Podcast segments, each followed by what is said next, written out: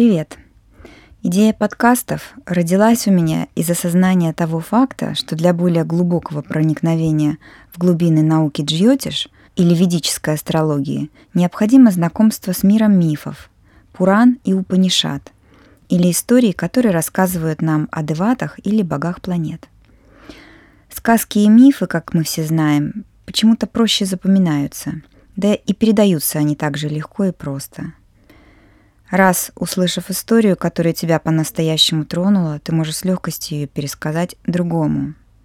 Очень важно иметь в виду, что веды основаны на личностном мировосприятии. Они учат за формой или физическим телом видеть сознание. С этой точки зрения планеты не просто небесные шарообразные тела, движущиеся по небосклону, но это форма высокого сознания и определенных личностных качеств. Планета на санскрите Граха. Что значит э, слово граха? Оно происходит от санскритского корня, означающего хватать, схватывать, и может переводиться двояко. И как орган чувств, который схватывает чувственно воспринимаемые объекты, и как рука, которая захватывает, ощупывает, сжимает и удерживает предметы в буквальном смысле слова. Планета, получается, как бы захватывает наше сознание – наполняет его теми или иными качествами, привнося в жизнь те или иные события, уроки по карме именно этой планеты. Но это не значит, что планета повинна во всех наших грехах. Нет, расположение на небе невообразимо точно отражает то сознание, в котором мы пребываем.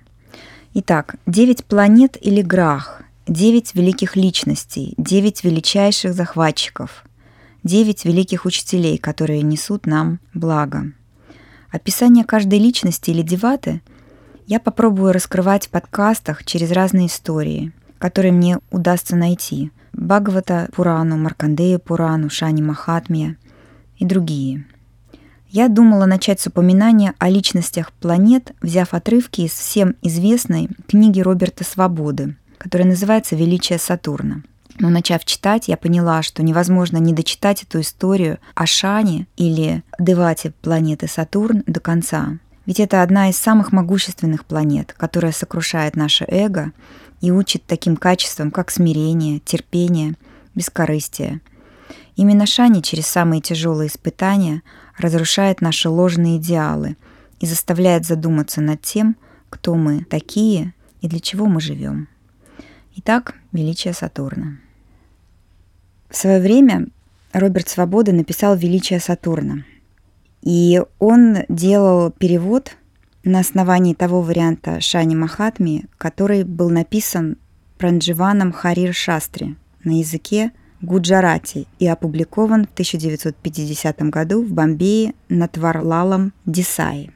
Хотя эта книга больше не переиздается, а издательство прекратило свое существование, в 1990 году в Бомбее издательством Джая Хинд Пракашан была опубликована почти идентичная ей и широко доступная сегодня версия на языке маратхи. Прадхана Карма. Ом Шам Шри Шайнашчарая Намаха. Царь Викрама беседует со своими придворными о том, какая из девяти планет самая главная. Некогда городом Уджаини правил доблестный Викрамадитья. Мудр и человеколюбив был этот царь. Ни на шаг не отступал он от законов праведности и справедливости. И всегда стремился облегчить страдания и невзгоды, выпадавшие на долю его подданных. Словно родных детей оберегал и защищал он их, а они в ответ чтили его как родного отца. И в каждом уголке Уджайни Царили при Викраме праведность и честность, и каждый житель был добродетелен и счастлив. Блеск и слава, который излучал царь Викрама, не уступали сиянию всех десяти хранителей сторон света, и величайшие умы того века влеклись к его двору, словно пчелы к цветку, полному нектара. И как цветы множатся с помощью пчел, так приумножались и знания царя в беседах со знатоками самых трудных и тонких вопросов – религии, морали или управления государством. Вопросов, о которых горячо и подолгу спорили прежде, чем прийти ко всеобщему согласию. И вот как-то раз царь Викрамадитья безмятежно восседал на престоле посреди своего искусно украшенного двора. и струйки дыма от курящихся благовоний беззвучно вились у его трона. Несметное множество знатоков, ритуалов и государственных мужей, царедворцев и пандитов окружало его. Сперва это достойное собрание во всех подробностях обсудило несколько предварительно предложенных тем, а затем дружеская беседа коснулась предмета самого любезного сердцу царя, вопроса о том, какая из девяти планет самая главная. У каждой планеты был свой поборник среди придворных звездочетов, каждый из которых, подобно великому Вараха-Михире, благополучно пересек океан астрологической премудрости. Каждый из них преданно поклялся планете, превосходство которой отстаивал, и, переняв от долгого служения часть ее свойств, ярко являл их сейчас, защищая свою избранницу. Все окружавшие трон замерли в неподвижности, сосредоточенно внимая речам знатоков. Глава вторая. Солнце. Первым в состязание вступил приверженец Солнца, ибо Солнце – ярчайшая из планет. Львиная грива обрамляла широкое лицо этого пандита, сиявшее подобно самому Солнцу. Лицо человека, преисполненного веры в себя. Достоинством, силой и властностью лучились его глаза, под стать всей его царственной осанке. И сдержанно властный голос его гремел в тронном зале – Солнце главнейшее из планет, и он благоволит ко всем, кто служит ему с постоянством и преданностью. Он есть Бог среди планет, воплощенный в форме Солнца. Всякий, кто воздает Солнцу почести от чистого сердца, избавляется от тревог, болезней и бедности, ибо непоколебимая преданность Солнцу устраняет все преграды и исполняет все сокровенные желания – у солнца редкие кудрявые волосы и острый проницательный ум. Наружность его весьма приметна, ростом он невысок, а голос его величав и звучен. Глаза его цвета меда, яркие, как вино, а кости тела крепкие и прочные. Он обладает конституцией пита. По характеру он храбр и надежен. Лицо его с красноватым, медным или золотистым оттенком. Ступни же ничем не привлекают внимания. Он украшает себя красными цветами и носит одежды шафранового цвета. В руке его цветок красного лотоса.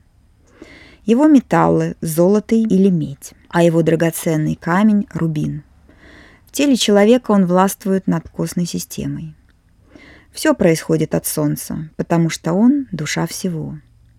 Он царь небес и всего, что пребывает между землей и божественными сферами. Владыка Востока, он управляет событиями воскресного дня и созвездием Льва. Он исток дня, светило с пламенными лучами, вестник блаженства для мира сего. Его называют светилом, все оживляющим, животворящим источником, творцом света и рождающим день, и тем, чьи лучи прожигают насквозь. Хариты — семь могучих коней солнца, семь солнечных лучей, и они же семь поэтических размеров вет. Гаятри, Триштуб, Ануштуб, Джагати, Панкти, Брихати и Ушник. Без солнца нельзя узнать время, а без времени нет ни времен года, ни поэтических размеров, ни ритма Вселенной. Год — колесо в колеснице Солнца. 12 спиц в этом колесе, 12 месяцев — и у каждого месяца у царь есть свой дева, своя Апсара и свой Ракшас, и змей, и Якша, и Риша, и Ганхарва. Так, для месяца Джиештха Дева Митра, Апсара Минака, Ракшас, Паурушея, Змей, Такшака, Якша, Радхасвана, Риши, Атри, а Ганхарва Хаха. Дева, Риши, Ганхарва и Апсара принадлежат к божественным сферам – а Ракша, змеи Якша к уровням более низким. Каждый Дева – это божество, занимающее обитель Солнца в свой месяц и в это время имеющее власть над самим Солнцем. Уделяя Солнцу часть своего великолепия, оно усиливает его несравненный блеск. Риши, провидцы, слагают гимны во славу Солнцу. Ганхаровы – небесные музыканты, и Апсары – божественные танцовщицы, служат солнечному божеству своим пением и танцами. А Якши – полубоги, и те, кто прислуживает им, поклоняются его лучам. Змеи несут на себе светило, а ракшасы, охранители, следуют за ним. От рассвета до заката в Алакхилии 60 тысяч риши с ростом с большой палец руки окружают солнце и влекут его вперед. Итак, как существа, составляющие солнечную свиту, все эти риши, ганхарвы, апсары и прочие им подобные меняются с каждым месяцем, то есть сияние Солнца меняется сообразно их силе, достоинствам и недостаткам. Вот почему Солнце, будучи единым, имеет 12 разных форм, 12 имен, отличительных черт и характеров. 12 солнечных девов – это 12 адитьев, сыновей Адити. Всевышний породил Брахму, Творца. Брахма породил Риши, Маричи, а тот – Риши Кашьяпу. У Кашьяпы было 13 жен, и среди них Адити, одна из 60 дочерей праотца Дакши. Она родила 12 адитьев, чьи имена – Вивасват, Арьяман, Пушан, Тваштар – Савитар, Пхага, Дхатар, Видхатар, Варуна, Митра, Шакра и Урукрама.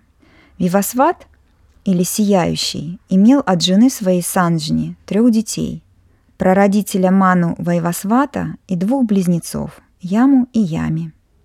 Чая принесла Вивасвату еще трех отпрысков – планету Сатурн, прародителя Саварни и богиню Тапати – а Санджня, приняв облик кобылицы на земле, родила Солнцу, то есть Вивасвату. Вивасват — это эпитет Солнца. Близнецов Ашвинов или неизменно правдивых. Вайвасват, ставший прародителем седьмой эпохи, Манвантары, нашего дня Брахмы, нашей Кальпы, то есть эпохи, в которой мы живем, имел десять сыновей. И старший из этих десяти, Икшваку, появился на свет из носа Вайвасвата, когда тот чихнул. Икшваку стал основателем солнечной династии земных царей. Потомком Икшваку был владыка Рамачандра, седьмое воплощение бога Вишну, родившегося на земле, дабы спасти Вселенную, которую незаконно захватил демон Равана. Последним из этой династии, ведущий свой род от солнца, был царь Брихадбала, павший на войне, о которой повествует Махабхарата. Как же случилось так, что у Вивасвата сначала родились дети от одной жены, затем от второй и снова от первой? Простодушно спросил царь Викрамадити. Поведай нам, как это было. Санжня, начал свой рассказ пандит, жена Вивасвата, была дочерью Тваштара, небесного зодчего, которого называли также Вишвакарманом, творцом всего сущего. Санджня, чье имя означает взаимопонимание и согласие, Прожила со своим лучезарным мужем много лет. И за это время родила на свет первых троих детей – Вайвасвата, Яму и Ями. Когда же сильный жар, исходящий от ее супруга, стал невыносим, Санджни сотворила подставную жену, вдохнув жизнь в свою тень, Чхаю, и в точности передав ей свой облик. Затем она отправилась к отцу и пожаловалась, что жизнь с солнцем из-за его палящих лучей невыносима. Тваштар, исполненный сознания долга, посоветовал дочери вернуться к мужу.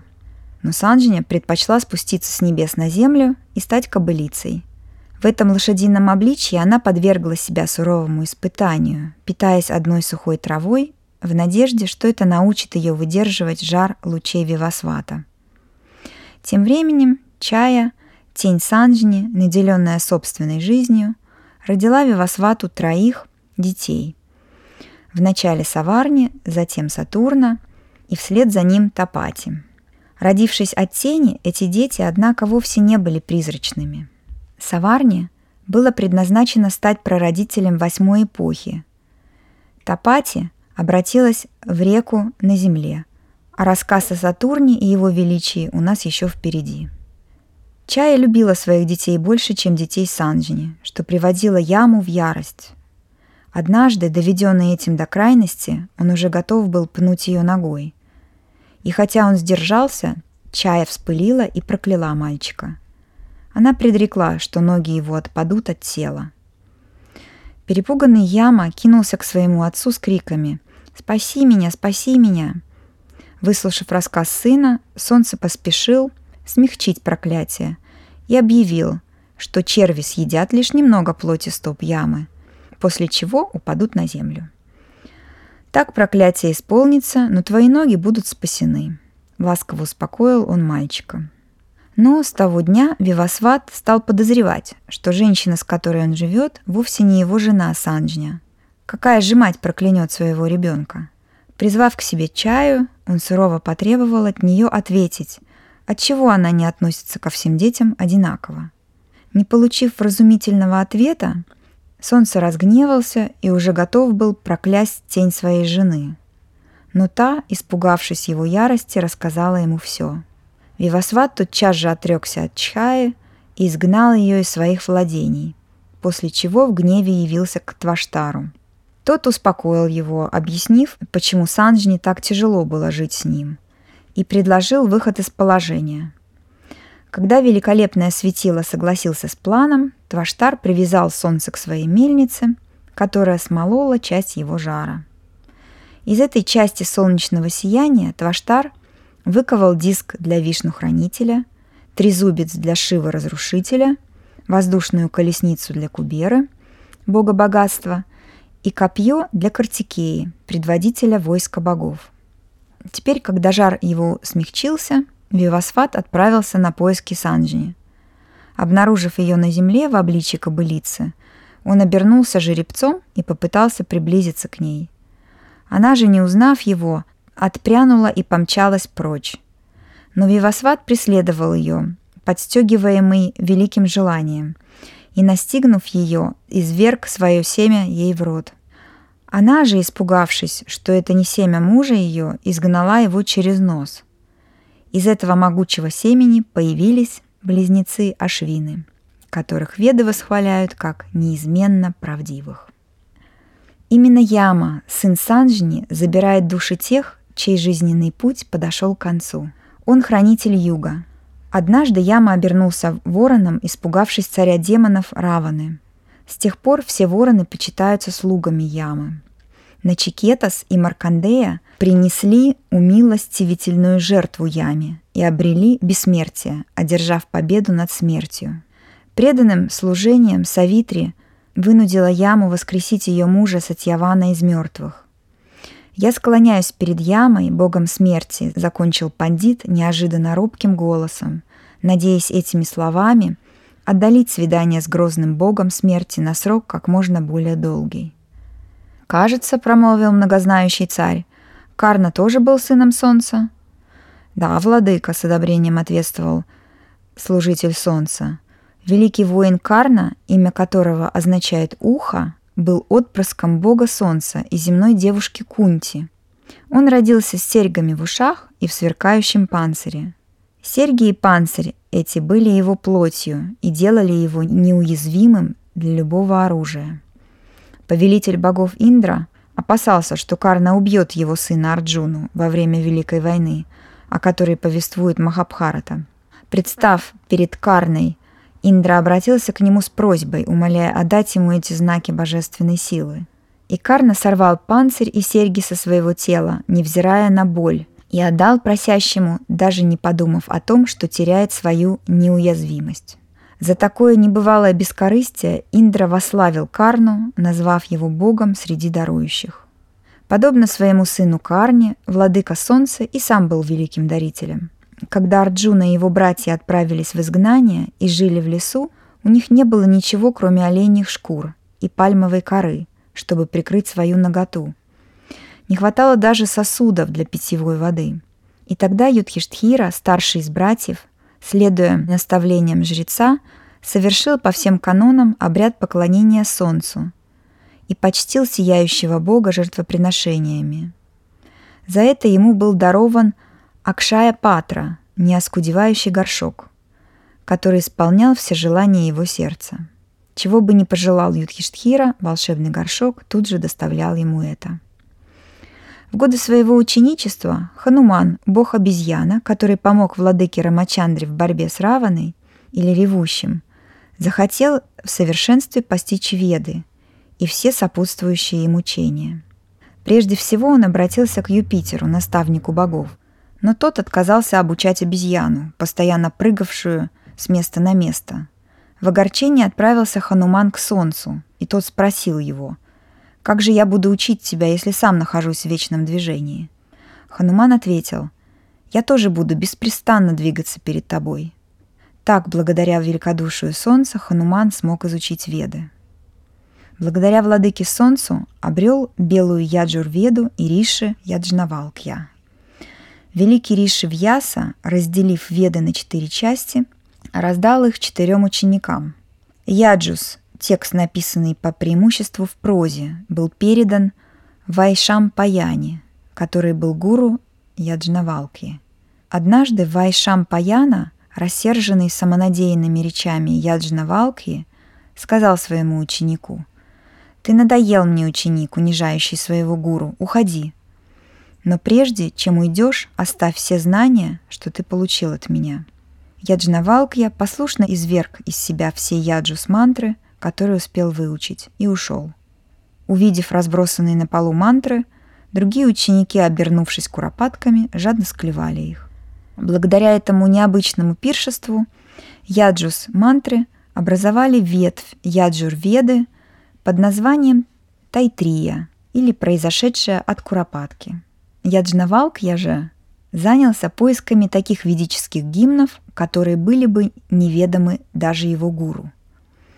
Чтобы обрести вдохновение и добиться цели, он возносил молитвы и совершал обряды в честь солнца в образе Сурии Нараяны, солнца как верховного владыки.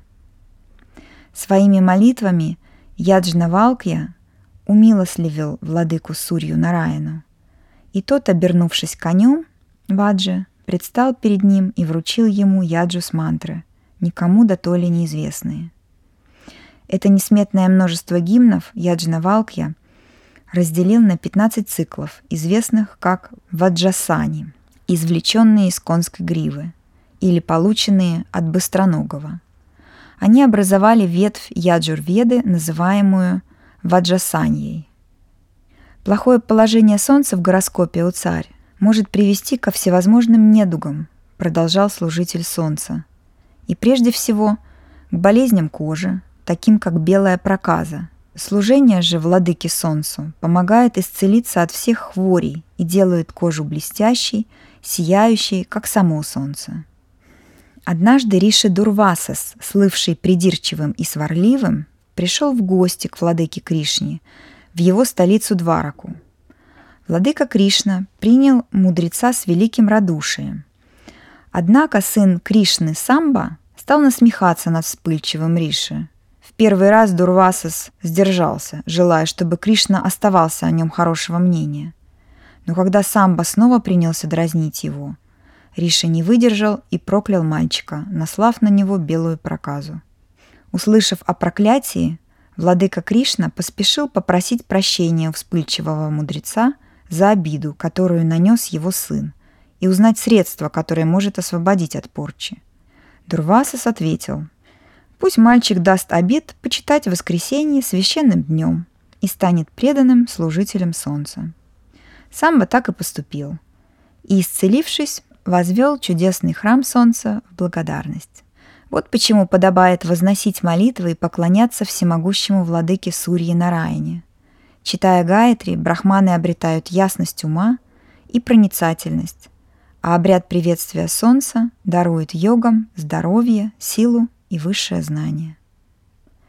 Тот, кто постоянно повторяет священный гимн «Адитья Хридая», побеждает всех своих врагов столь же уверенно, как владыка Рамачандра уничтожил в битве Равану. Свет, исходящий от владыки солнца, и сияние его столь велики, что тот, кто медитирует на Сурью Нараину, как душу и верховное божество всего сущего, очистителя от всех грехов, прозревает от слепоты телесной и избавляется от невежества, слепоты духовной. Таков владыка солнца, пред которым я падаю ниц, приветствуя его ежеутренний восход. Конец второй главы.